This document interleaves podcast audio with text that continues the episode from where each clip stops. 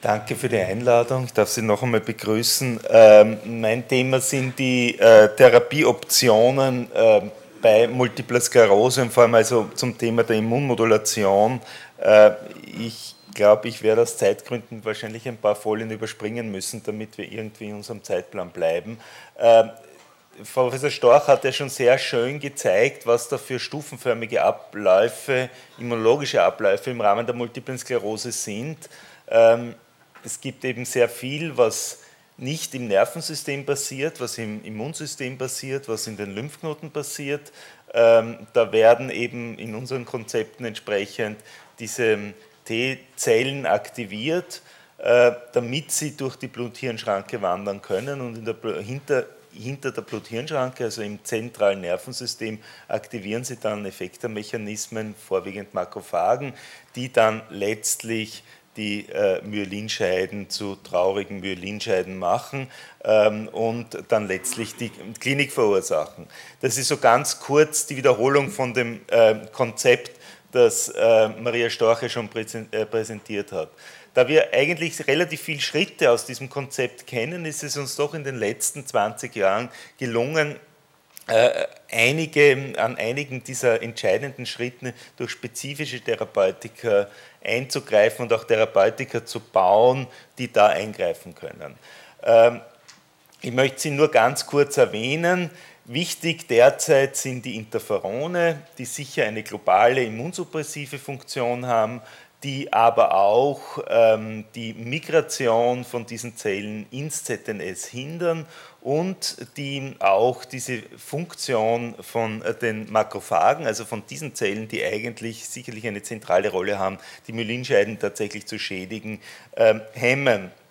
Eine weitere wichtige Substanz ist das Clateramer-Acetat ähm, das wahrscheinlich an, in der Peripherie wirkt, indem es da in dieser Aktivierungsphase der Lymphozyten die Lymphozyten in irgendeiner Art und Weise umprogrammiert, dass sie dann da im ZNS äh, nicht mehr schädlich sind oder die schädlichen supprimieren. Eine weitere Substanz, über die ich erzähl, äh, reden werde, dann ist das Natalizumab, das quasi diese Blut-Hirn-Schranke ganz abdichtet und verhindert, dass diese roten Zellen da hineinkommen und dadurch eine äh, doch sehr ausgeprägte lokale Immunsuppression im ZNS erzeugt und dadurch äh, die Erkrankung sehr effektiv äh, unterdrücken kann. Und äh, schließlich nur am Rande noch erwähnt, wir verwenden natürlich relativ viel Steroide. Die Steroide verwenden wir in der akuten Therapie. Und auch die Funktion der Steroide ist die Abdichtung der Blut-Hirn-Schranke und sicherlich auch die Reduktion der, ähm, der, der, Toxizität sozusagen dieser Effektormechanismen. Sie wissen, es gibt eine ganze Reihe alter äh, Präparate. Äh, das Azathioprин wurde halt schon kurz erwähnt, das ist ein globales Immunsuppressivum, ähm, das äh, sicherlich äh, schon seit, äh, das schon seit vielen Jahrzehnten eigentlich verwendet wird, das in manchen Fällen nach wie vor einen Stellenwert hat. Und dann schließlich bei speziellen Fällen, ähm, die also besonders aggressiv sind, verwenden wir auch Chemotherapeutika. Da ist in erster Linie das Mitoxanton zu nennen. Da unterstrichen sind noch Immunglobuline, die haben vor allem einen gewissen Lokalkolorit in Wien, weil äh, die sehr häufig verwendet werden. Äh, dazu ist eigentlich nur zu sagen, die Datenlage zu dieser Substanz ist nach wie vor unklar und ähm, eigentlich sollten diese Substanzen nicht in der Therapie der Multiplen Sklerose verwendet werden. Äh, ganz kurz, äh, was kennen wir an gesicherten Daten. Wir haben also mittlerweile, und das, hat, das, ändert, das ist eben die große Änderung zur äh, Situation vor 10, 15 Jahren, ähm, wir können mittlerweile bereits bei der wahrscheinlichen Multiplen Sklerose bzw. beim CIS, das wäre sozusagen diese Gruppe, den Patienten definitiv eine Therapie anbieten. Und das ist sicherlich einer der wesentlichen Punkte, warum äh, es sinnvoll ist und warum es notwendig ist, Patienten bereits in dieser frühen Erkrankungsphase auch zu sagen, dass sie eine Multiple Sklerose haben. Wir haben definitive Daten, dass in dieser Phase ähm, wir äh, therapeutisch eingreifen können von mittlerweile allen Interferonpräparaten. Es gibt auch vom Clateramercetat dazu Daten, die relativ überzeugend sind. Zur schubförmigen Multiplen Sklerose können wir mittlerweile im Patienten eine ganz, eine, doch eine relativ große Palette an Substanzen anbieten. Äh, ich werde dann über manche im Einzelnen noch reden. Es sind Interferonpräparate, wobei wir drei verschiedene Interferonpräparate derzeit am Markt haben. Äh, das glatte das Natalizumab und eben wie gesagt in Klammer Immunglobuline. Äh, und schließlich äh, unser wirkliches Problem sind die progredienten MS-Verläufe, sowohl die primärprogrediente, etwas weniger die sekundär chronisch progrediente MS. Aber letztlich muss man sagen, dass da unsere äh, therapeutischen Interventions, unsere immunmodulierenden therapeutischen Interventionsmöglichkeiten relativ klein sind. Es ist derzeit nur ein einziges Präparat zugelassen in der sekundärprogredienten EMS und das ist umstritten und mein Eindruck ist, dass dieses Präparat vor allem dann wirkt, wenn diese Patienten noch Entzündungsaktivität und Schübe haben. Äh, das heißt, wir können mit unseren neuen Medikamenten dies, das CIS recht gut behandeln, wir können die schubförmige Multiple Sklerose recht gut behandeln, aber wir haben nach wie vor Probleme bei den progredienten Verlaufsformen. Nun, kurz äh, zur Effektivität des CIS. Sie sehen das Hellblau da sind Placebo-Patienten, äh, das Dunkelblau sind die äh, behandelten Patienten für die verschiedenen Interferonpräparate und Sie sehen, dass Sie, wenn Sie Patienten nach der Erstmanifestation einer multiplen Sklerose mit einem Interferon oder mit einer immunmodulierenden Therapie behandeln, dass Sie den zweiten Schub, also die zweite Manifestation, signifikant hinauszögern können ähm, und wenn man schaut, wie viele Patienten für Placebo versus Verum einen zweiten Schub hatten in diesen Studien, äh, kann man diese Rate um etwa 20, ähm, 25 Prozent reduzieren. Oder anders gesprochen, man kann äh, das, die Zeit bis zur zweiten Manifestation im Schnitt um, äh, fünf, um ein Jahr verlängern, was, glaube ich, schon ähm, ein, ein nicht unbeachtlich ist. Äh, wir haben, es gibt auch eben, wie gesagt, zu all diesen, äh, zu den anderen immunmodulierenden Präparaten, diese Daten sind ja seit über 15 Jahren bekannt, äh, klare Studien, die belegen, dass sie, wenn sie behandeln, sowohl die Zahl der Schübe als auch die Verschlechterung, sozusagen die, den Anteil der schubfreien Patienten als auch den Anteil jener Patienten, die sich im EDSS nicht verschlechtern, signifikant äh, vergrößern können im Vergleich zu den Placebo-Gruppen. Allerdings, das sehen Sie auch, dass diese, ähm, dass diese, ähm, diese Effektgrößen nicht sehr äh, groß sind, dass die Unterschiede nicht sehr groß sind. Im Schnitt sagt man, dass das ungefähr äh, die Größen zwischen 25 und 30 Prozent liegen. Ähm, es besteht also ganz sicherlich der Bedarf nach neuen Medikamenten, nach Medikamenten, die weniger Nebenwirkungen haben und ähm, möglicherweise äh, besser wirken. Und darüber werde ich dann gleich reden. Aber zunächst noch, was erreichen wir? Wir erreichen mit diesen Substanzen in etwa wenn man das jetzt auf das Plastischste umlegt, nämlich wie lange es dauert von einem Schub zum nächsten Schub, eine äh, Verlängerung äh, dieses Zeitintervalls von ungefähr einen Schub alle Jahre in etwa zu einem Schub alle eineinhalb bis ein Dreivierteljahre. Das klingt nicht sehr viel, bedeutet aber natürlich auf den einzelnen Patienten schon einen nicht ähm, unbeträchtlichen Effekt und hat natürlich auch Effekte auf die bleibende, ähm, äh, bleibende Behinderung, die entsteht. Aber es ist sicherlich der Bedarf nach besser wirksamen Substanzen da und äh, ich möchte Ihnen kurz einige dieser Präparate vorstellen. Ein Präparat ist seit äh, einiger Zeit in Österreich am Markt, aber es gibt eine ganze Reihe von interessanten Entwicklungen, die ich dann auch noch erwähnen will.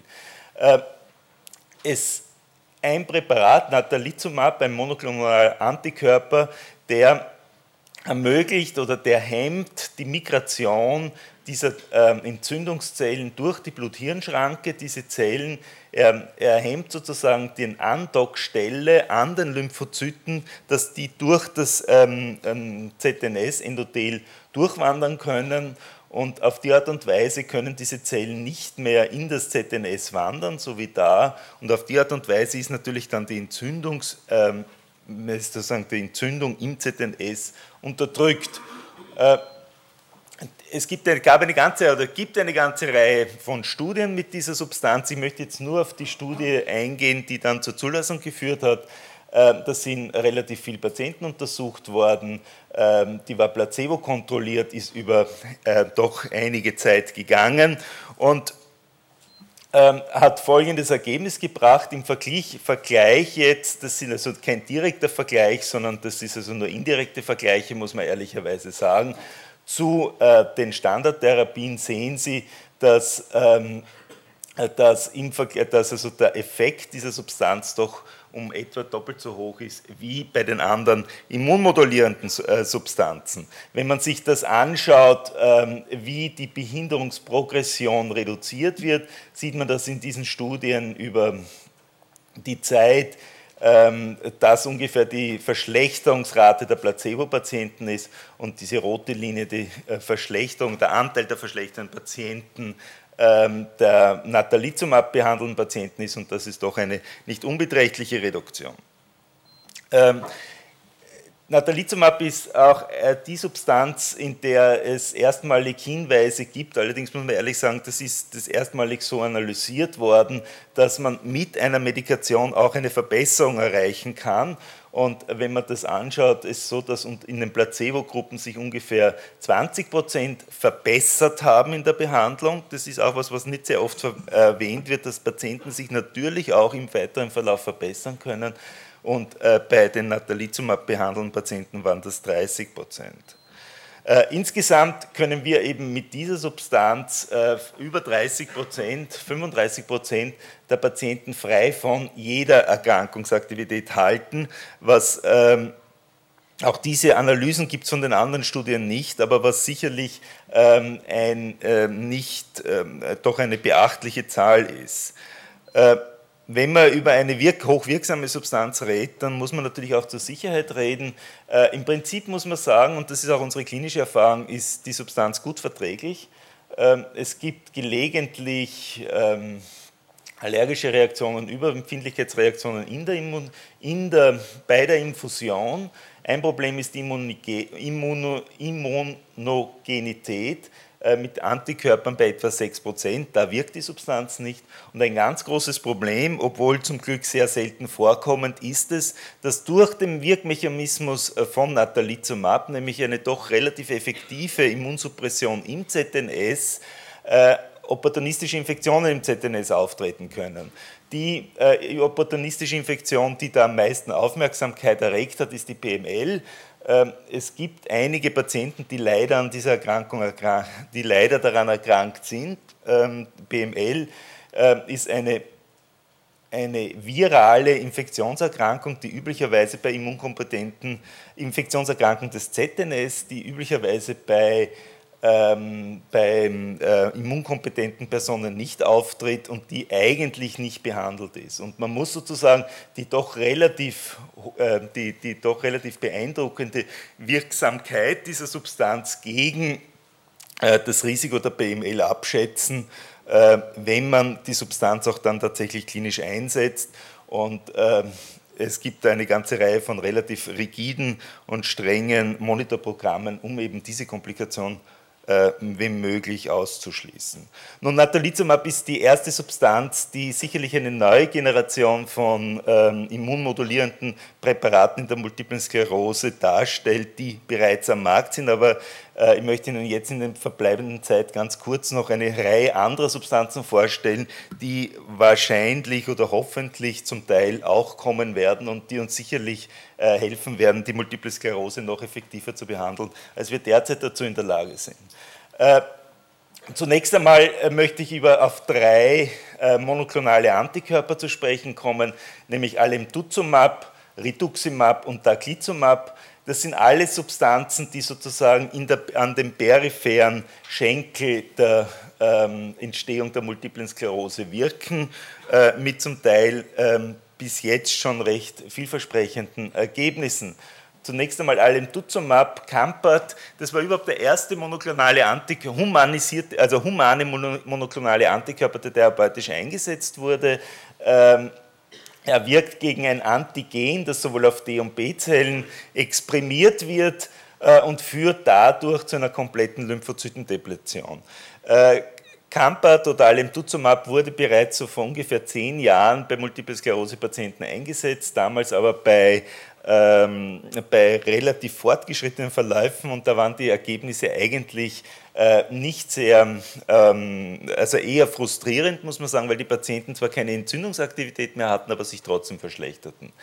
Äh, es ist aber so, dass man sich jetzt dann, dann in weiterer Folge dazu entschlossen hat, Patienten mit einer sehr frühen Multiplen Sklerose zu behandeln und das sind die Daten der Phase 2 Studie ähm, wobei diese Patienten, die Kontrollgruppe in dieser Studie waren Patienten, die mit einem Interferon behandelt wurden. Ähm, und äh, da war es so, dass, ähm, dass sozusagen der Verlauf die, die bleibende Behinderung von Patienten ist, die mit einem Interferon behandelt wurden und dass die Vergleichsgruppe, die mit allem Tuzumab behandelt wurde, also doch eine ganz deutliche äh, Reduktion der Erkrankungsaktivität durch diese Substanz erreichbar war. Allerdings, und äh, das ist ein Thema, an das wir uns als Neurologen jetzt zunehmend gewöhnen müssen, von nicht unbeträchtlichen Nebenwirkungen begleitet. Äh, diese diese Patienten haben eine ganze Reihe von B-Zell-mediierten Autoimmunphänomenen entwickelt, nämlich vor allem eine ITP, also idiopathisch thrombozytopenische Purpura und Autoimmunthyreoididen, ähm, die sicherlich auch, falls diese Substanz jemals auf den Markt kommen wird, ein äh, wichtiger Punkt sein muss und uns auch limitieren wird im Einsatz dieser Substanz. Die Patienten haben natürlich ähm, opportunistische Infekte bekommen oder hatten ein Risiko, opportunistische Infekte zu bekommen, obwohl dieses Risiko nicht sehr groß war, aber immerhin, das ist was, was man bedenken muss. Und der letzte Punkt ist, was man bedenken muss, ähm, dass äh, durch diesen Antikörper T-Zellen und B-Zellen auf etwa ein Jahr äh, völlig ausgeschaltet werden.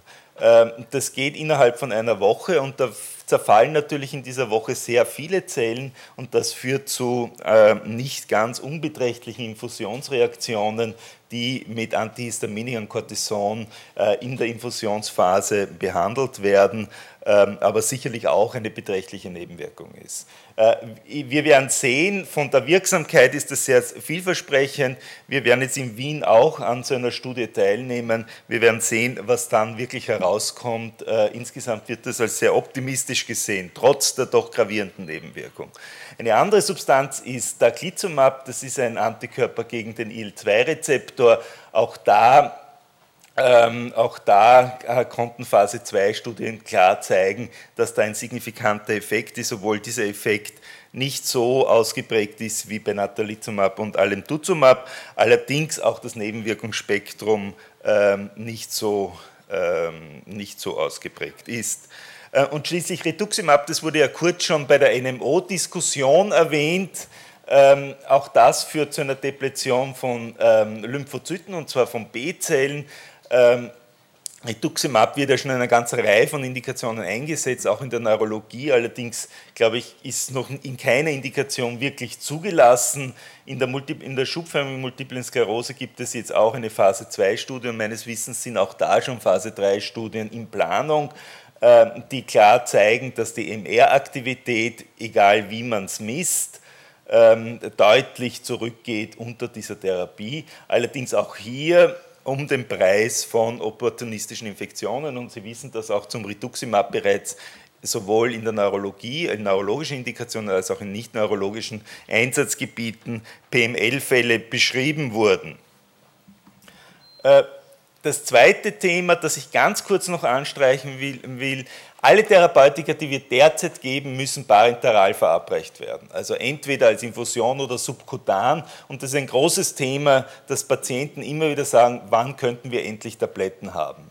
Äh, es gibt mittlerweile doch eine ganze Reihe von Substanzen, wo, es, äh, wo wir Tabletten ähm, die zumindest in Erprobung sind, die oral verabreicht werden können, die zum Teil wie Cladribine und Teriflunomide äh, Immunsuppressiva letztlich sind, die zum Teil Immunmodulatoren sind, wie das Fingolimod, das letztlich äh, Lymphozyten in den Lymphknoten zurückhält und dadurch sie nicht ins ZNS wandern lässt und äh, dann äh, Immunmodulatoren, die eher im ZNS wirken, wie das Laquinimod und die Fumarsäure, wobei die Fumarsäure möglicherweise auch noch in der Regeneration und der Neuroprotektion eine Rolle spielt.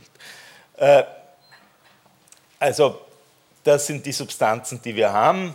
Teriflunomide, Cladribine sind in, äh, in, Studien, Phase 3 Studien, da läuft auch eine Phase 3 Studie und da läuft auch eine Phase 3 Studie und die ist meines Wissens in Planung.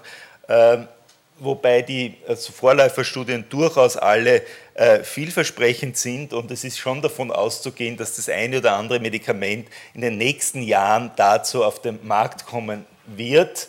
Äh, ich überspringe das jetzt und komme dann nur noch zum letzten. Äh, zu meiner Zusammenfassung, die Immunmodulation bei Multipler Sklerose äh, ist, äh, ist ein, eigentlich die Standardtherapie zur Behandlung dieser Erkrankung. Mit den Interferonen, Glatamercetat, stehen uns derzeit sehr gut, wirks also gut wirksame und vor allem gut verträgliche Substanzen zur Verfügung. Äh, Natalizumab ist sozusagen das erste, der erste zugelassene monoklonale Antikörper in der Behandlung der Multiplen Sklerose mit einer wahrscheinlich besseren Wirksamkeit, allerdings um den Preis gravierenderer Nebenwirkungen. Und schließlich gibt es eine ganze Reihe weiterer monoklonaler Antikörper, aber auch oraler Substanzen, die derzeit in Erprobung sind. Und äh, ich gehe schon davon aus, dass die eine oder andere Substanz auch dann tatsächlich äh, in dem zugelassen wird. Und schließlich ganz kurz noch, wie sehen wir die Behandlung derzeit in der Multiplen Sklerose? Ich habe das Cortison erwähnt zur Schubtherapie. Unsere Basistherapeutika sind sicherlich Interferone und Glatamercetat. Äh, wenn es zu einer Verschlechterung kommt, also wenn wir den Eindruck haben, dass diese Substanzen nicht wirksam sind, sollte man an eine Eskalation denken, wobei äh, wahrscheinlich derzeit die sinnvollste Empfehlung ist, zunächst zu Natalizumab zu gehen und erst in weiterer Folge Cyclophosphamid oder Mitoxantron zu verwenden. Äh, und damit bin ich endgültig am Ende. Danke.